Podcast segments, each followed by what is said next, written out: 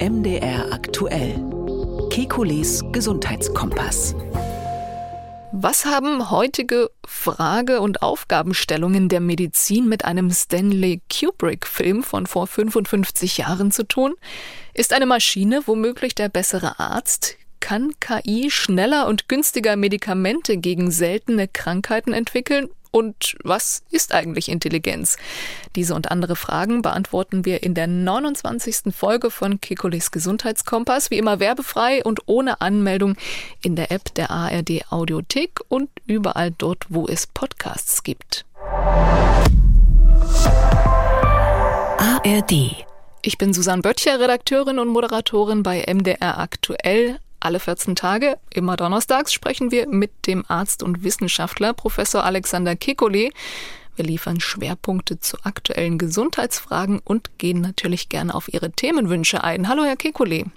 Guten Tag, Frau Böttcher. Und damit zum eingangs erwähnten Kubrick. Öffne das Schleusentor. Dave, das Gespräch hat keinen Zweck mehr. Es führt zu nichts. Leb wohl. Herr!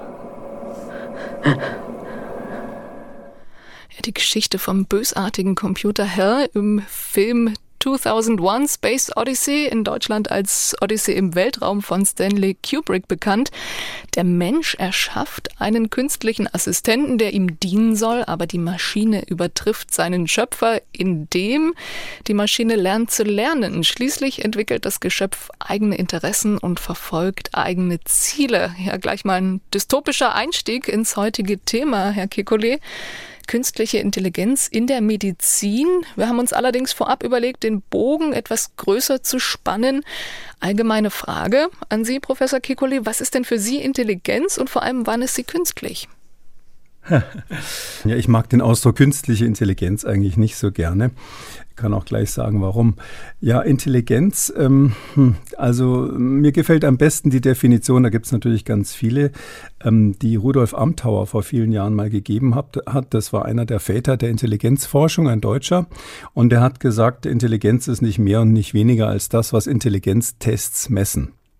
Das finde ich eigentlich gut, weil es so völlig wertfrei ist. Da kann man nicht sagen, jemand, der weniger intelligent ist, ist weniger wert oder ähnliches. Sonst ist man ja immer so stolz auf das intelligente Kind mit dem hohen IQ-Quotient. Da halte ich jetzt nicht so viel davon, den Menschen über die ähm, Intelligenz zu definieren. Also Intelligenz ist eine bestimmte Kategorie von menschlichen Gehirnleistungen, kann man sagen, die eben durch Intelligenztests bestimmt wird. Und künstliche Intelligenz, ja, das ist so ein Begriff, der hat sich so in den 60er Jahren, meine ich, so rausgemändelt, so nach und nach ist heute auch eher so ein, so, ein, so ein Werbebegriff schon fast geworden für alles Mögliche. Das ist eigentlich im Prinzip die Fähigkeit von Computern, Probleme zu lösen oder auch Entscheidungen zu treffen, so wie es der Mensch macht. Also sozusagen den Menschen zu kopieren. Das ist so die klassische Definition von künstlicher Intelligenz. Manche sagen auch so ein bisschen idealisiert, ähm, äh, künstlich intelligente Systeme äh, denken und handeln rational. Also noch sozusagen noch einen Ticken besser als der Mensch, der ja nicht immer rational ist. Was es ja auch im Prinzip spannend macht, gerade was kreative Neuschöpfungen angeht. Wenn man mal Richtung Hollywood schaut, da äh, ist ja gerade auch äh, die künstliche Intelligenz, AI, großes Thema, auch vor Gericht schon. Ähm, darauf wollen wir erstmal nicht schauen, sondern auf die, die künstliche Intelligenz in ihren unterschiedlichen Wirkungsweisen. Ja, also ähm, so grundsätzlich, wenn man so von, von äh, künstlicher Intelligenz äh, spricht heutzutage, meint man eigentlich zwei verschiedene Begriffe in der Computertechnik, kann ich mal so sagen. Das eine ist Maschinenlernen, also dass Maschinen etwas lernen. Gibt es noch die Unterscheidung Deep Learning, noch eine Stufe drüber. Ähm, das ist das eine. Und das andere ist die generative ähm, ähm, Intelligenz, wenn man so will, dass, dass ähm, Maschinen in der Lage sind, etwas zu produzieren, Texte zu produzieren, Bilder Bilder selber zu produzieren. Also diese zwei großen Kategorien gibt es, auf die man vielleicht ein bisschen genauer eingehen könnte. Wenn wir nochmal auf Kubrick zurückkommen, die Maschine, die sich selbstständig macht und gegen ihren Schöpfer arbeitet, das ist gar nicht so weit entfernt. Sie haben da ein paar Beispiele, ne? die selbstständig denken und handeln. Ja, also das ist tatsächlich so, dass die, dass, dass, dass äh, die, dieses nennt man Expertensysteme so ganz grob. Das gehört quasi zu den lernenden Maschinen. Also die sind jetzt noch nicht kreativ. Die Kubrick-Maschine hat in dem Sinn auch keine Bilder gemalt oder sowas seinerzeit, sondern sie hat ein Raumschiff gesteuert, letztlich eine Mission gesteuert. Das Einzige, was sie künstlerisch konnte, das wissen viele aus meiner Generation, ist ein Liedchen singen. In der deutschen Übersetzung singt der Computer kurz bevor er dann abgeschaltet wird, Hänschen klein. Aber sonst waren das keine, sind, das, sind die nicht unbedingt kreativ, diese Systeme, aber die treffen letztlich Entscheidungen für den Menschen. Und während der Mensch ja eigentlich immer so ist, dass er erst eine Entscheidung trifft und dann auf den Knopf drückt, äh, muss der Computer keinen Knopf drücken, weil der sozusagen das elektronisch im System schon drinnen hat. Und darum können natürlich Computer theoretisch theoretisch hervorragend Flugzeuge steuern, weil sie viel mehr Parameter mh, hm, beobachten können als ein menschlicher Pilot, weil sie im Prinzip keine Fehler machen. Rein theoretisch machen Computer keine Fehler, wenn sie einmal mit einer Sache programmiert sind. Praktisch muss ich sagen, ich verstehe auch nicht, warum beim Booten mein Computer manchmal plötzlich einen schwarzen Bildschirm hat und ich das wiederholen muss, obwohl es doch genau die gleiche Hardware ist, die das gleiche nochmal machen soll oder warum Programme manchmal abstürzen, die bis jetzt immer funktioniert haben. Aber im Prinzip machen Computer keine Fehler, zum Beispiel als Piloten oder auch beim autonomen Fahren. Das ist eine Riesendiskussion, ob mhm. Autos eben vollautomatisch gesteuert werden, bis hin zu ähm, Drohnen. Ja, das weiß man ja, dass äh, Kriegsdrohnen, Kampfdrohnen heutzutage auch künstliche Intelligenz eingebaut haben. Nicht damit die selber entscheiden, wen sie bombardieren sollen, sondern zum Beispiel, wenn der Funkkontakt mit dem Steuersoldaten verloren geht, wenn der Pilot nicht mehr steuern kann, dann sind die in der Lage, weil sie ihr Ziel kennen und weil sie ihre Mission kennen, die dann auch allein äh, autonom sozusagen zu Ende zu führen. So indirekt haben Sie gesagt, so ein Computer ist ja auch nur ein Mensch mit kleinen Macken und Fehlern, aber der große Vorteil liegt ja darin, dass so eine Maschine 24 Stunden am Tag arbeiten kann, theoretisch, ähm, und damit auch den Medizinern ein Stückchen voraus ist. Wir wollen natürlich in dieser Ausgabe, in diesem 29. Kikoles Gesundheitskompass auch auf die Gefahren hinweisen, aber natürlich auch auf die Chancen. Und da schauen wir jetzt zunächst mal auf die Entwicklung von Medikamenten. Ähm, da gibt es ein Interview in Davos Anfang des Jahres geführt mit einer leitenden Chemikerin bei der Mercktochter Millipore Sigma und sie sagt das zur Medikamentenentwicklung. Wenn man sich den kompletten Prozess ansieht, dauert es im Schnitt zwölf Jahre und 2,6 Milliarden, um ein Medikament zur Marktreife zu bringen.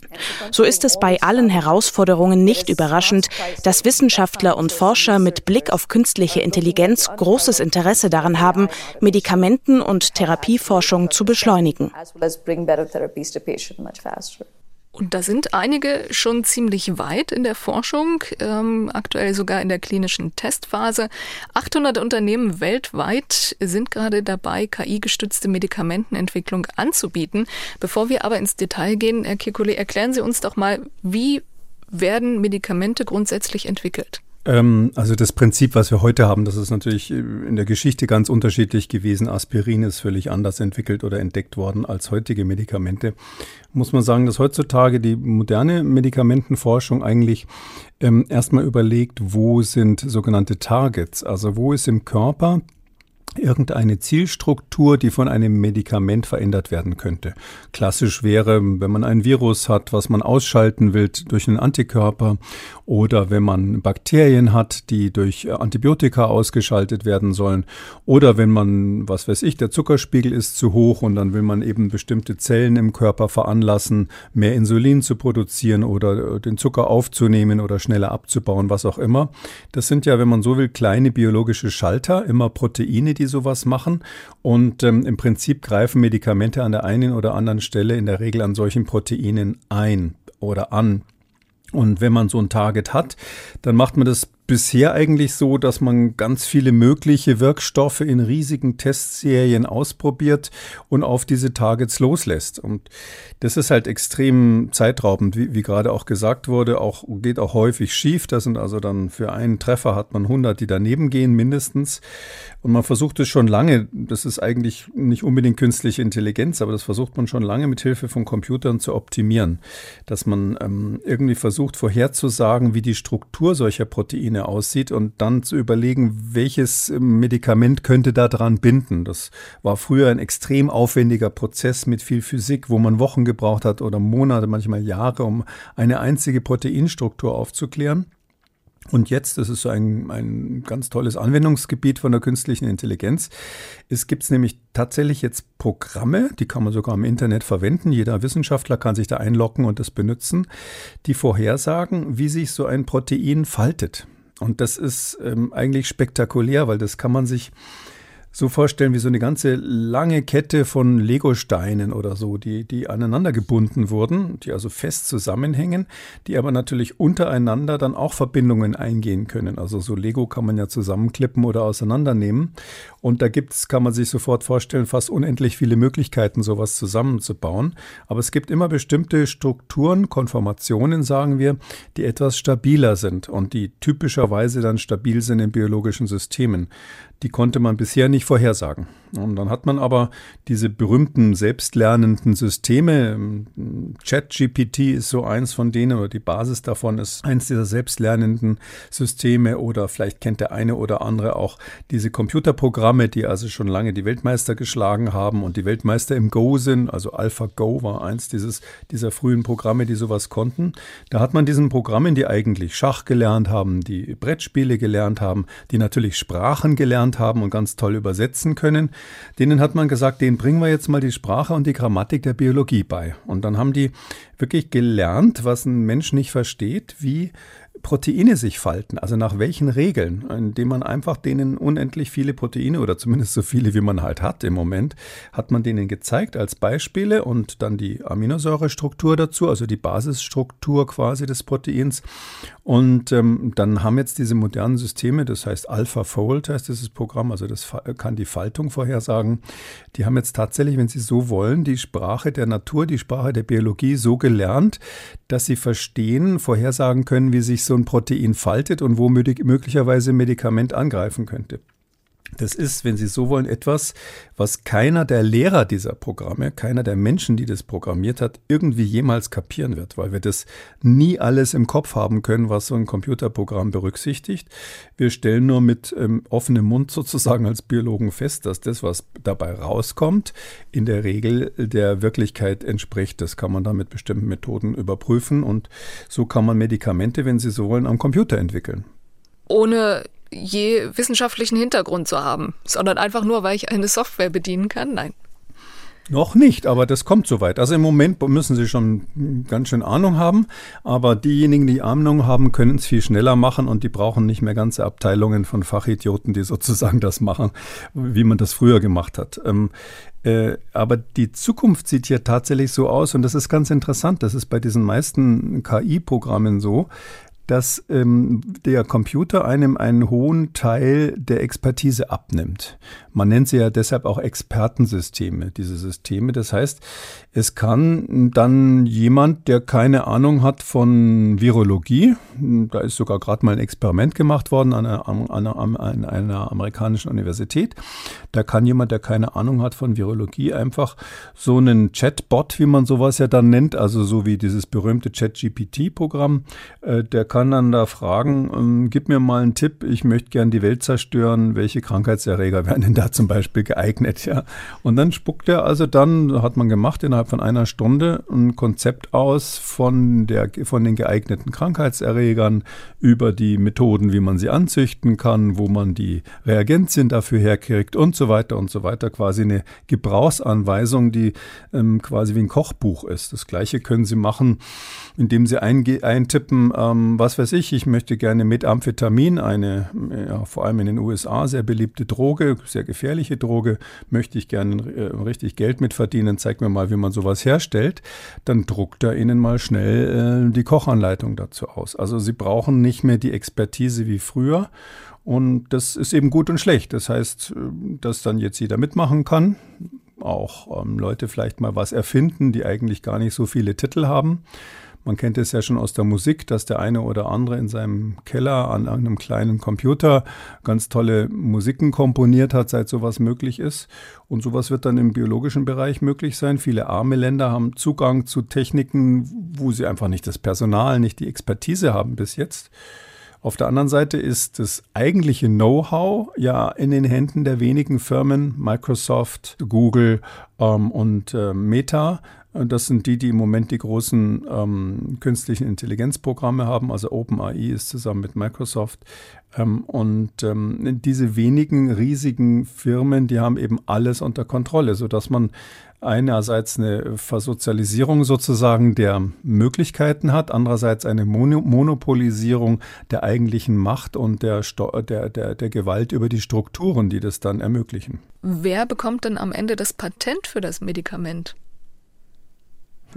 Na, die Firma, die das gemacht hat, das ist heutzutage in, leider so, dass nicht mehr der Erfinder da beglückt wird. Also früher war das ja so, wenn man da angestellt bei einer Firma war, da gab es einige, die sind wirklich Millionäre geworden, sehr, sehr reich geworden mit einzelnen Erfindungen, die sie mehr oder minder allein machen, gemacht haben, gerade in Deutschland, als wir noch die Apotheke der Welt waren. Aber heutzutage ist es so, die Firma zahlt natürlich an die Mitarbeiter, die da beteiligt waren, schon erhebliche Anteile an den, an den Patenteinnahmen. Aber unterm Strich ist es so, dass die äh, Rechte typischerweise dann bei der Firma landen, weil die ja auch diese häufig Milliarden investiert haben, um Medikamente zu entwickeln. Also ähm, den Nutzen von dem, was sozusagen die intelligenten Maschinen so ausbrüten, ähm, den ziehen die Firmen. Ähm, interessanterweise gar nicht so sehr der Mensch. Also der Mensch ist nicht unbedingt automatisch der Nutznießer und ich warte auf den Tag, wo die, der erste Computer sich beschwert, dass er keine eigenen Patentrechte bekommt.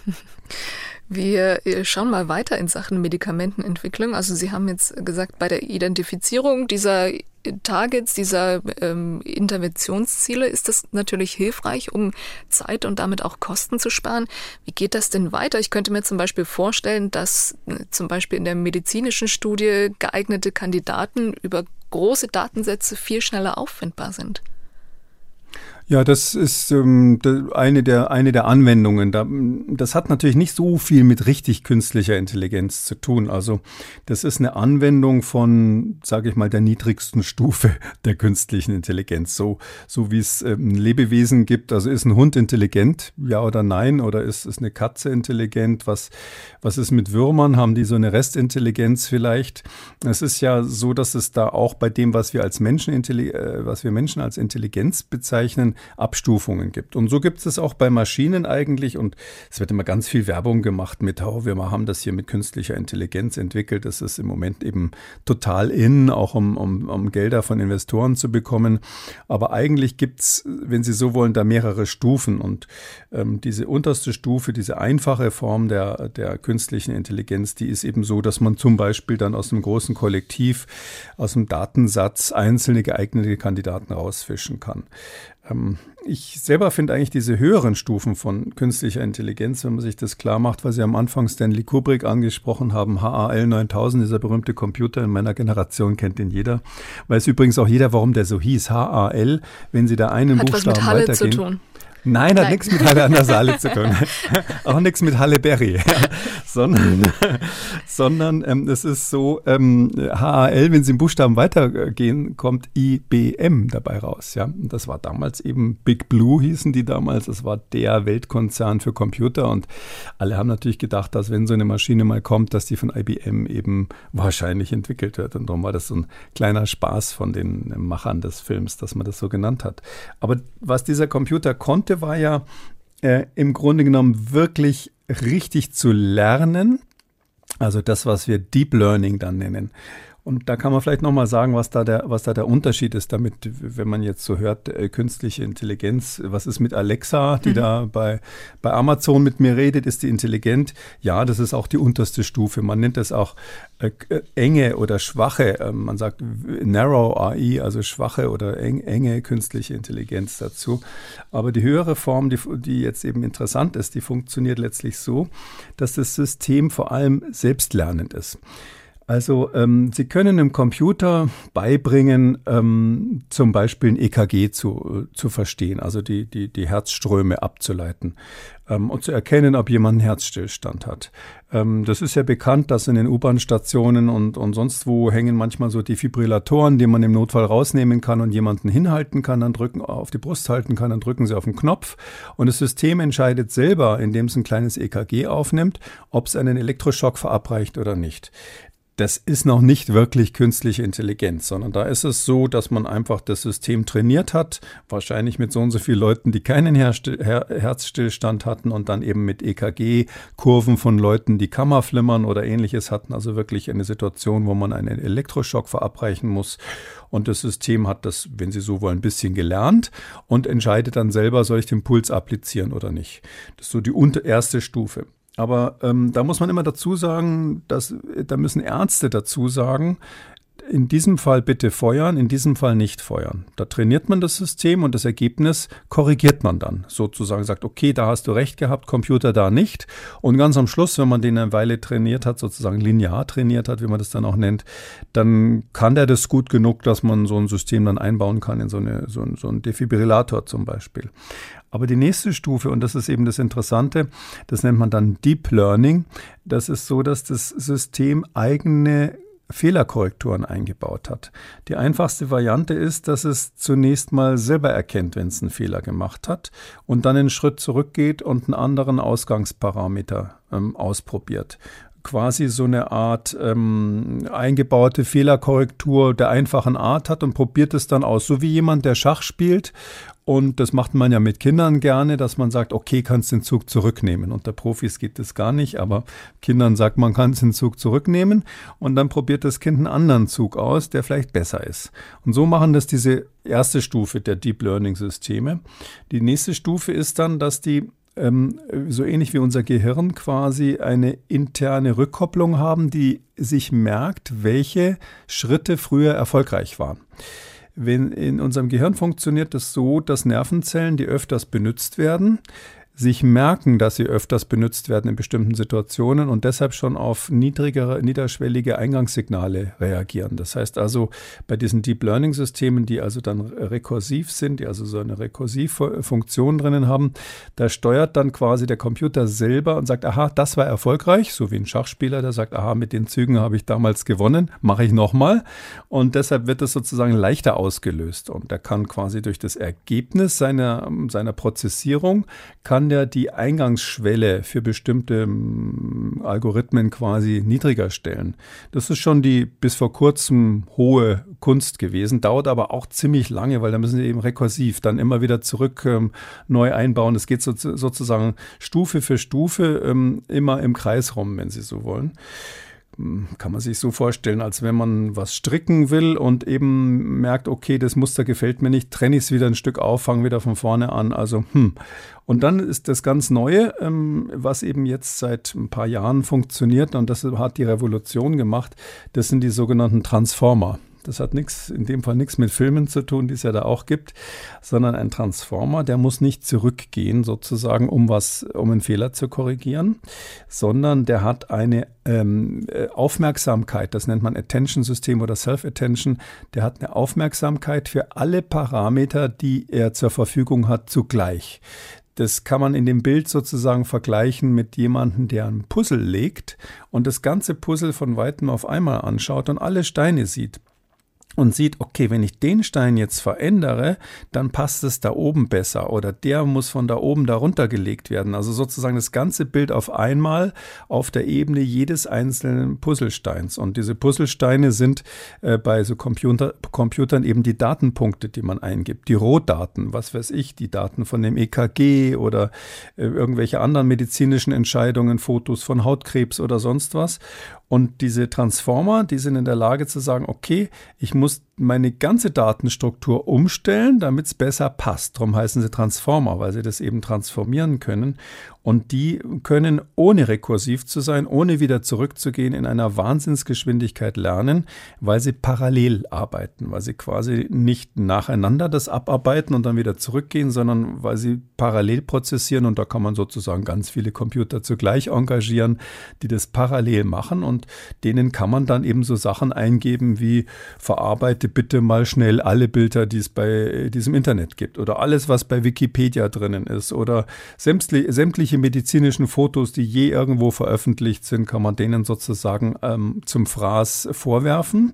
und die lernen dann auch automatisiert selbst. Also da müssen jetzt nicht mehr irgendwelche Ärzte sitzen und sagen, okay, richtig, falsch, richtig, falsch, bis der dann kapiert hat, wie man Krebs von Nicht-Krebs unterscheidet oder Herzinfarkt von Nicht-Infarkt, sondern nee, der lernt es tatsächlich selber, der baut sich selber Algorithmen, mit denen er erkennt, ähm, wie was mit wem zusammenhängt, ähm, bis hin zu biologischen Erkenntnissen, die er vielleicht hat, wie so eine Zelle funktioniert. Der kann quasi alles, was er in seinem System hat, äh, zusammenführen zu möglichen Algorithmen und der ist dann auch fit für jede beliebige Aufgabe. Also das sind so Universalsysteme, die nennt man Basismodelle oder Foundation-Modelle.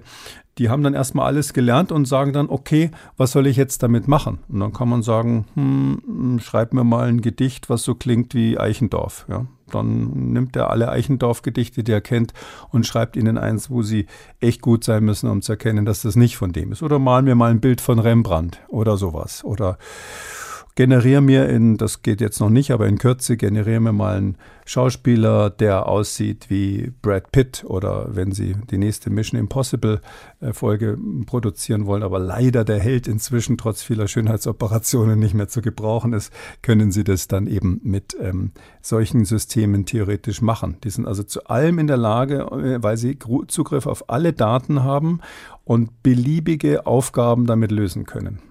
Und dass das gar nicht so weit in der Zukunft liegt, sondern aktuell auch genutzt wird, ähm, zeigt dieser O-Ton hier. Beim Norddeutschen Rundfunk wurde der Dermatologe Dr. Philipp Buck äh, befragt, wie er denn die künstliche Intelligenz und Deep Learning nutzt, um wirklich täglich gut arbeiten zu können. Die KI ist praktisch ein, ein Professor für Dermatoskopie, der mir über die Schulter schaut und mir mit seiner Zweitmeinung immer zur Verfügung steht und damit sowohl die äh, Akkuranz als auch die Schnelligkeit bei der Diagnostik nochmal verbessert. Die KI hat ein Ergebnis von 0,05 ergeben, das ist der niedrigste Score.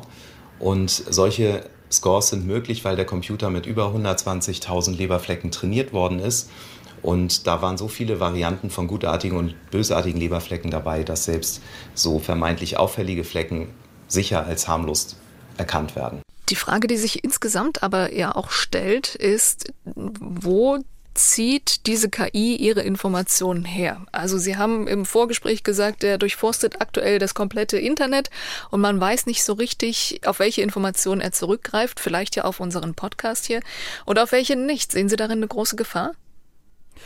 Ähm, naja, das ist, kann man so oder so sehen. Das muss man letztlich so machen. Wenn Sie ein System haben wollen, was quasi ein, ein Foundation-System ist, also was für alles quasi geeignet sein soll, dann haben sie nicht, nicht nur einen Professor, so, so, so wie ich einer bin, ja, der ein Fachidiot für irgendwas ist, sondern da haben sie einen Professor, der alles weiß. Das ist ja schon mal als Basis schon mal ganz gut, um irgendwelche Probleme zu lösen. Drum sehe ich jetzt darin, dass man möglichst breites Wissen importiert, zunächst mal keine Gefahr. Das ist nur so, ähm, man kann bei diesen Unmengen von Daten natürlich nicht mehr Menschen hinsetzen, die dem Computer beibringen, wie es funktioniert. Das Beispiel, was Sie genannt haben, die Erkennung von Hautkrebs, viele kennen das vielleicht auch vom Hautarzt, dass da heutzutage Fotos gemacht werden. Es wird dann verglichen mit den Fotos, die vor einem Jahr gemacht wurden und dann kann man bei der Vorsorge natürlich ganz früh erkennen, ob so ein, so ein, so ein Hautkrebs da ist oder nicht. Also ich sage mal, ein erfahrener Hautarzt ist genauso schnell wie das System, wahrscheinlich schneller. Aber ähm, man hat halt nicht so viele gute, erfahrene Ärzte in, der, in dem Bereich, sodass viele, sage ich mal, so jemand, der vielleicht Allgemeinmediziner ist, gar nicht spezialisiert auf sowas, der kann sich dann so eine Maschine anschaffen, die ihn unterstützt. Aber das ist ja eigentlich noch die erste Stufe, wo Menschen dem Computer das gezeigt haben. Also dieses Hautkrebsprogramm zum Beispiel, das ist, ist natürlich bekannt. Da ist es so, dass man ähm, ganz viele Fotos von, also Großaufnahmen von ähm, Hautkrebs, Melanomen hat man verglichen, hat man eingespeichert und da wurde dann von Experten bewertet, von Fachleuten bewertet, was sieht aus wie Krebs und was sieht nicht aus wie Krebs. Und diese Bewertung hat man dem Computer gegeben und er hat dann daran versucht, sozusagen den gemeinsamen Nenner zu finden. Das ist so ein gewisses Wiedererkennungsphänomen, was aber eben nur mit dem menschlichen Input funktioniert. Diese erste Stufe ist noch relativ unproblematisch, weil da kann man ja zumindest nachlesen, wer die Experten waren. Und wenn man da Experten genommen hat, die keine guten Experten sind, dann ist der Computer auch nicht gut. Nicht? Dann kann der, kann der eben das, was die Experten können. Der wird nicht besser als seine Lehrmeister auf die Weise. Er wird nur schneller und macht keine Flüchtigkeitsfehler. Aber es ist so, ähm, dass das selbstlernende System sucht sich ja die Daten zusammen und sie kriegen gar nicht mehr raus, wo es herkommt. Also die neue Version von äh, ChatGPT, ähm, das kennt man ja wahrscheinlich vielleicht nochmal zur Erklärung. Das ist dieses Programm, wo sie ähm, Textoutput eben generieren können. Das heißt, sie können sagen, schreib mir mal einen Deutschaufsatz, so und so viel die Klasse, das und das ist das Thema, so und so viele Wörter möchte ich haben in dem und dem Stil. Und der macht ihnen das dann sozusagen postwenden per, per Knopfdruck und es ist echt schwer zu erkennen, ob es vom Computer war oder, oder, oder ob es von den Menschen gemacht wurde. Und diese selbstlernenden Systeme, naja, die schreiben halt alles Mögliche. Da wissen sie, das, das ist halt zum Beispiel Wikipedia. Also ein ganz großer Teil ist Wikipedia. Äh, und da weiß ja jeder, hm, dass bei Wikipedia auch ziemlich häufig Unsinn steht. Was übrigens. Bei Ihrem Artikel auch? Äh, bei meinem, ah, gute Frage. Ja, völlig richtig. Bei Wikipedia ähm, stand bei mir zumindest in der Vergangenheit, ich habe es jetzt gar nicht äh, ausprobiert, ähm, äh, bösartiger Unsinn drinnen, weil halt irgendwo ein böser Geist reingeschrieben hat, was ihm irgendwie gerade gefällt. Sie können sich vorstellen, im Zusammenhang mit der Pandemie ist sowas auch ausgeufert. Mhm. Und ähm, das ist nicht so einfach dagegen vorzugehen, weil die Firma sitzt irgendwo in den USA und verklagen sie die mal auf irgendwas. Ähm, amerikanische Abgeordnete machen das so, da, weil das eben auch politisch genutzt wird, zum Teil eben auch von automatisierten Systemen genutzt wird, dann die Wikipedia-Einträge zu verändern dass die so Teams haben. Also ich habe mir sagen lassen, zwischen 10 und 20 Studenten, die fast Tag und Nacht am Computer sitzen, die äh, wachen ständig über das Profil des jeweiligen Abgeordneten. Weil natürlich irgendjemand, sei es ein russischer Bot oder sei es irgendwelche Konkurrenten von einer anderen Partei, immer an deren Profilen rumschrauben und irgendwas ändern und was Gemeines reinschreiben, was gar nicht stimmt, was man aber nicht wieder rauskriegt, außer sie haben jemand, der sich sofort einloggt und es wieder ändert. Und das machen die quasi quasi aktiv so. Und jetzt stellen Sie sich vor, jetzt hätten Sie noch künstliche Intelligenz drüber. Naja, aber diese, diese, dieses Wissen, was die künstliche Intelligenz benutzt, das ist eben nicht transparent und das ist nicht überprüft und der lernt halt, der Computer lernt, wie er halt meint, dass es richtig ist. So, so wie ein Kind, was quasi nur aus Büchern lernen würde und keinen Lehrer hätte, der mal grundsätzliche Fehler korrigiert. Oder man kann sich im Prinzip ja auch jedes Instrument selber beibringen, aber ähm, da weiß man dann, wie der dann die Geige hält. Äh, das ist dann eigentlich nicht so nach den Regeln der Kunst oder bestimmte Töne spielt er vielleicht falsch oder beim Klavierspielen Beispielen gibt es auch so klassische Fehler, die man macht, wenn man nie einen Lehrer hatte. Und so machen diese Computer dann eben auch Fehler. Also in den USA gibt es gerade mehrere Prozesse. Ja. In einem Fall ist, ist, ist jemand ähm, äh, vorgegangen gegen, gegen diese ChatGPT-Leute, also gegen, gegen OpenAI heißt diese Firma dort, ähm, Gibt es auch ein Hearing gerade, der, der, der Geschäftsführer dort, der Sam Altman äh, aus San Francisco, der, der wird jetzt quasi offiziell vernommen gerade dieser Tage, weil diese Software eben den einen oder anderen Fehler gemacht hat. Zum Beispiel sind Zeitungsberichte aufgetaucht, wo behauptet wurde, ähm, dass äh, jemand ähm, äh, auf einer Reise irgendwie nach Alaska, Schülerreise, hätte ein Lehrer irgendwie, da hätte es sexuelle Übergriffe mit den Schülern gegeben und in diesem Artikel stand dann auch drinnen, ähm, ähm, der in mehreren Zeitungen dann erschienen wurde, da wird ja viel voneinander abgeschrieben, äh, dass das Ganze ursprünglich in der Washington Post, einer sehr renommierten Zeitung, berichtet worden sei. Tatsächlich ist er nie dort gewesen. Es gab diese Übergriffe nicht und es gab auch keinen Originalbeitrag in der Washington Post, sondern das hat ähm, diese künstliche Intelligenz sich selber ausgedacht. Und ähm, das kommt tatsächlich vor ein Phänomen, was ich persönlich ganz faszinierend finde, weil es natürlich dann schon so ein bisschen an die alten Science-Fiction-Filme auch erinnert. Ähm, man weiß, dass diese Künste, diese generativen Systeme, so heißen die dann, wenn sie was produzieren können, Bilder oder Texte, dass die, wenn ihnen Fragen gestellt werden, die sie nicht ähm, beantworten können, wo sie eigentlich keine Antwort, keine richtige Antwort haben, dann ähm, erfinden die was. Also man nennt es in der Computertechnik Halluzinationen. Also das heißt bei denen halluzinieren ich finde, äh, beim, beim Schüler würde man sagen, der fabuliert, ja. Aber ich musste auch gerade an mündliche Prüfung denken. Naja, genau so. Der, der, berühmte, der berühmte Biologiestudent, der ähm, sich auf den Elefanten vorbereitet, äh, auf den Regenwurm vorbereitet hat, aber zum Elefant gefragt wird und dann über den Rüssel des Elefanten doch auf den Regenwurm zu sprechen kommt.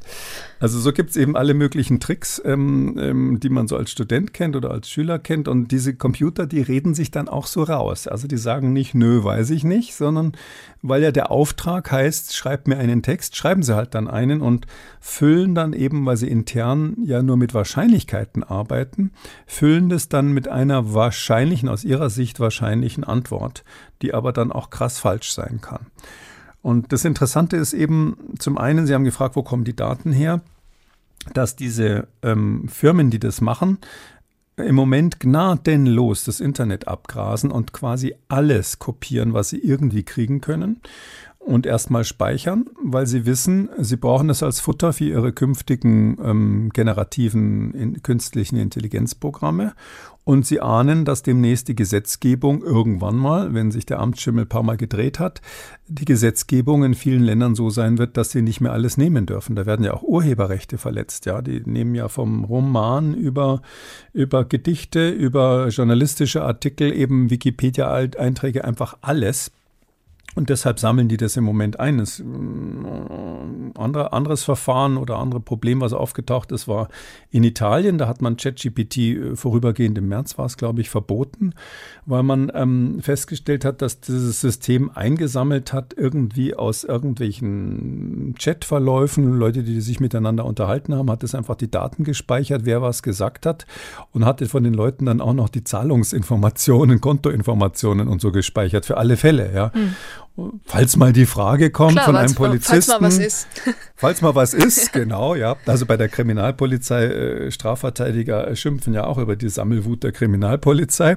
Und das ist noch viel, viel schlimmer. Und man weiß ja, dass zum Beispiel in China das so ist, dass die haben während der Corona-Krise solche Gesichtserkennungsprogramme, die aus dem gleichen Algorithmus funktionieren. Die werden eben darauf trainiert, dann Gesichter zu erkennen. Die haben die verwendet, um festzustellen, wenn zwei Leute diesen Mindestabstand nicht eingehalten haben oder wenn einer auf der Straße war ohne Maske. Ja, das ist, ein, das ist eine Fingerübung für so ein Programm, sowas mhm. zu erkennen. Und das hat man dann mit den Passdaten, auf die dieses System natürlich auch Zugriff hat, äh, verbunden und dann haben die dann quasi da die Polizei hingeschickt, um irgendwelche Strafen zu verhängen. Und China hat jetzt, ähm, habe ich gerade gelesen, dieses Programm oder diese Software ähm, verkauft an den Iran und die Sittenpolizei im Iran benutzt das jetzt nicht, um zu gucken, ob jemand eine Maske im Gesicht hat, mhm.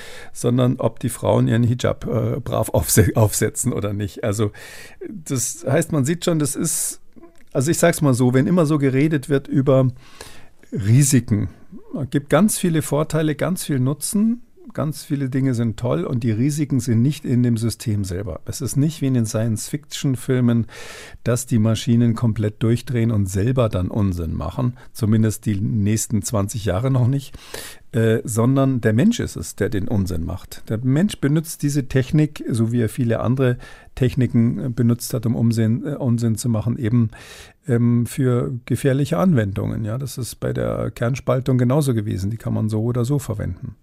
Nun leben wir ja nicht in China und im Iran, sondern in Deutschland. Und da ist doch bestimmt die künstliche Intelligenz reguliert, oder Herr Kikole? Ich frage mal ganz zynisch. Äh, oh, ähm, wüsste ich nicht. Also ich glaube, in Deutschland ist so wie in vielen Demokratien, Demokratie hat ja vor- und Nachteile. Das ist eigentlich ein, irgendjemand hat mal gesagt, ein ganz fürchterliches System, aber das Beste, was wir haben. Mhm. Ähm, und es ist so, ähm, es wird überall diskutiert und es wird gesagt, ja, da müssen wir uns noch was überlegen, wie wir das kontrollieren können. Und ja, das ist ja alles ganz toll, aber wir müssen diese und jene Auswüchse möglicherweise ähm, beherrschen.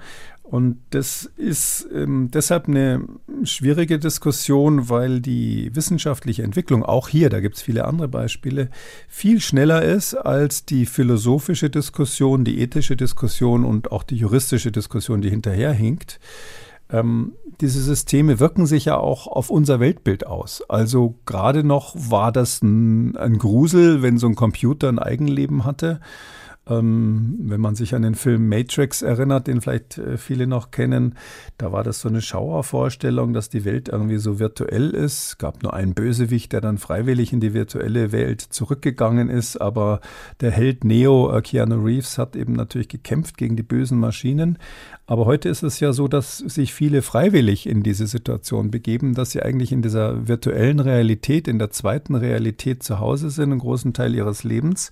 Und je besser diese zweite Realität wird, desto mehr verschmilzt es mit der ersten Realität, sodass man dann, wenn man sowieso gewohnt ist, dass einem bei irgendwelchen Restaurantbuchungen nur noch künstliche Stimmungen, Stimmen begegnen, dass man im Radio künstliche Stimmen hört, dass man künstlich generierte Schauspieler, bei Schwarzenegger ist es ja kürzlich mal gemacht worden, äh, dass man künstlich generierte Schauspieler sieht. Marilyn Monroe tritt wieder auf irgendwo auf der Leinwand. Das ist dann ganz normal. Wir sind auch nicht alles wirklich verwischt. hier, Herr Kekulé. Sie und ich, Ja, Sie und ich wir haben müssen nur sich unsere. Avatare geschickt, um diesen Podcast aufzunehmen.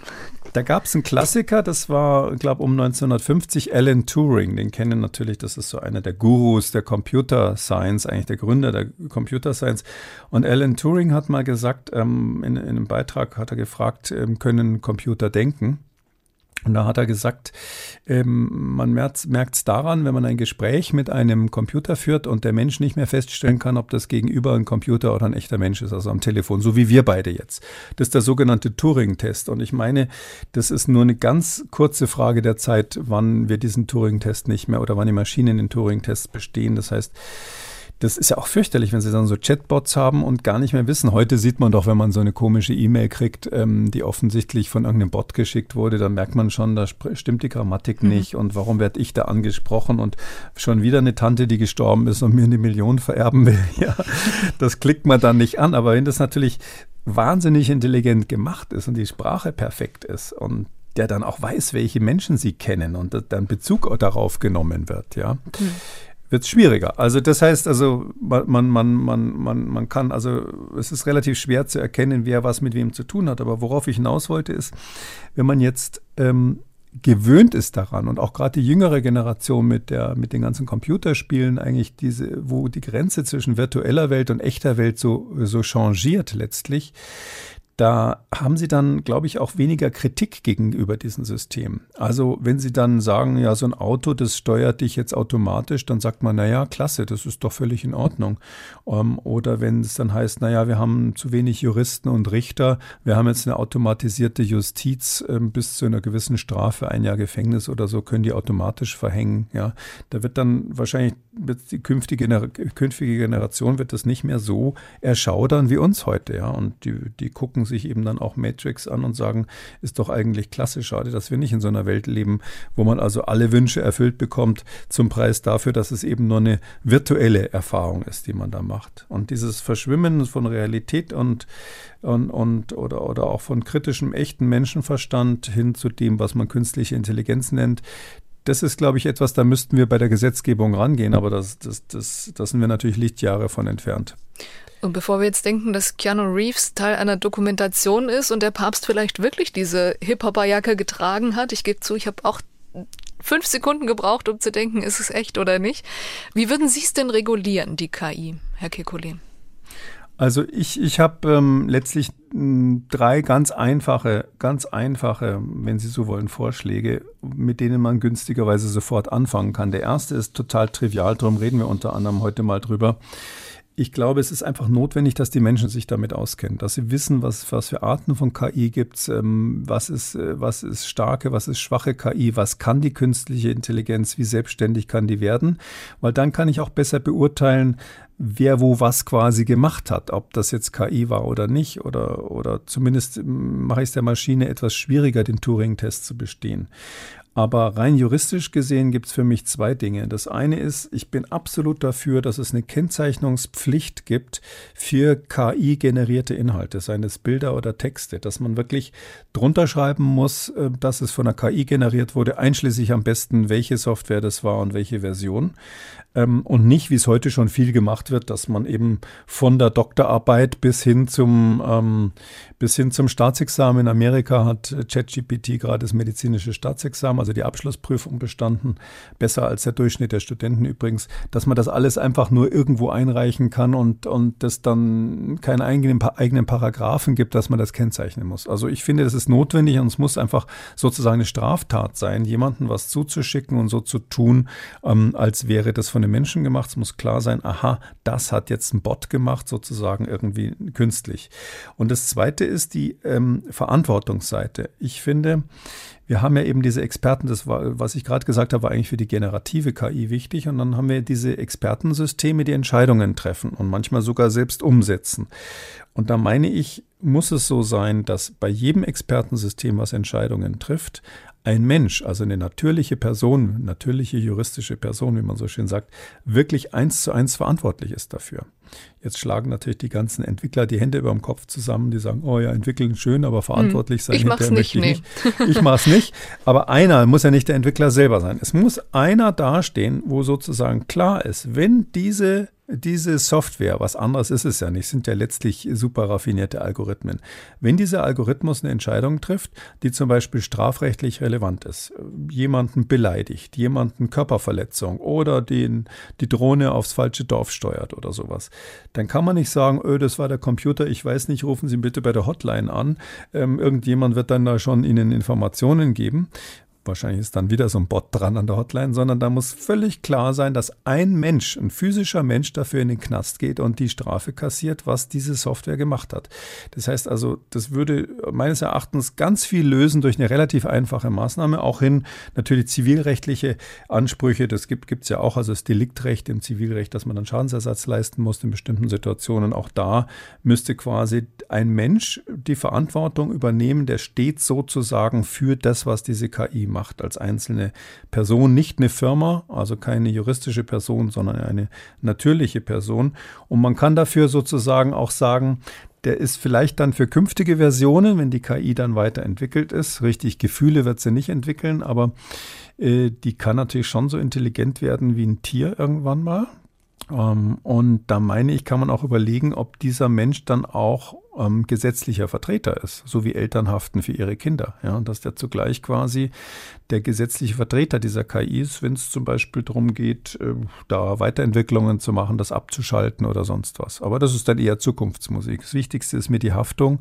Und ich glaube, durch diese zwei ganz einfachen Maßnahmen plus bisschen mehr dafür, darüber wissen, kann man schon sehr, sehr wirksame Leitplanken einziehen ohne jetzt diese Riesendiskussion zu führen, in welchem Bereich brauchen wir welche Spezialregelung und was ist gut und was ist schlecht und wo äh, machen wir die Chancen kaputt und wo über, überbewerten wir die Risiken.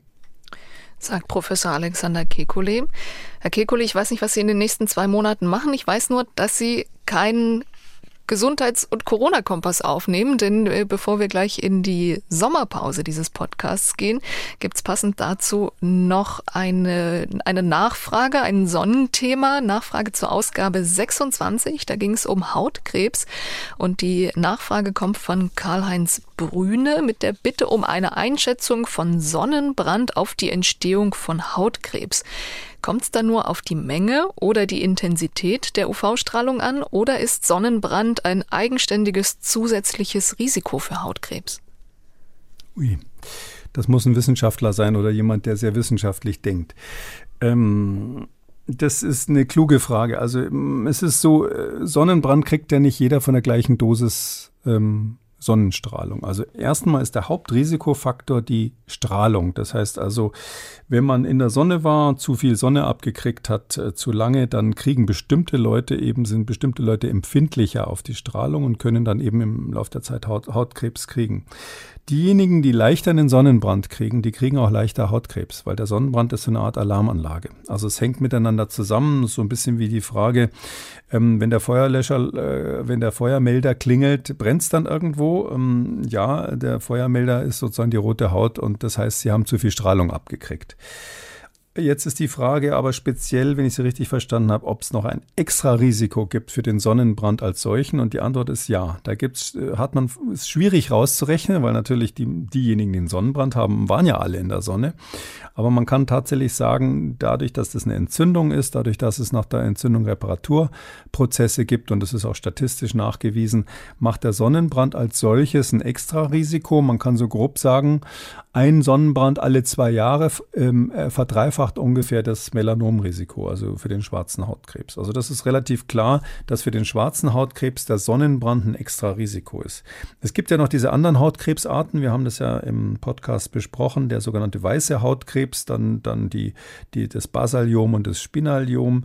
Da kommt es wohl nicht auf diese einzelnen intermittierenden Attacken der Sonne an, wo also DNA zerstört wurde und deshalb ist, das sind auch eher die UVB-Strahlen, deshalb ist eben dann zu dieser Krebsentstehung kommt, das, das schwarze, schwarze Hautkrebs, sondern da kommt es auf das Gesamtkonto der Bestrahlung im Laufe des Lebens an. Da kann auch die UVA-Strahlung, also die etwas weichere UV-Strahlung, auch eine Rolle spielen. Und da ist es so, dass der einzelne Sonnenbrand wohl keine Rolle spielt. Also Sonnenbrand für Melanom, ja, ist ein eigener Risikofaktor. Sonnenbrand für weißen Hautkrebs nicht. Da kommt es eher so auf das Lebenszeitkonto der Sonnenbestrahlung an. Professor Kekulé, kennen Sie den Begriff Münzmallorca? Nee, den kenne ich nicht. Was ist Münzmallorca? Das ist eine Bezeichnung für Solarium und bringt mich zur nächsten Frage. Ah. Welchen, welchen Einfluss hat denn ein, der regelmäßige Besuch von einem Solarium auf die Gefahr von Hautkrebs? Ähm, ja, das hängt damit zusammen, was ich gerade gesagt habe. Also Solarien, äh, wir hatten es ja mal besprochen, es gibt diese harten UV-Strahlen, die direkt DNA-Schäden machen, das UVB. Mhm. Das ist im Sonnenlicht drin und macht auch diese, diese schweren, den typischen schweren Sonnenbrand. Solarien haben kein UVB heutzutage mehr. Also Münz Mallorca ist ohne UVB. Warum ist das wichtig? Sie haben dadurch grundsätzlich mal ein niedrigeres Hautkrebsrisiko. Also in, in, im Solarium ist der, das Hautkrebsrisiko insbesondere für das maligne Melanom deutlich geringer.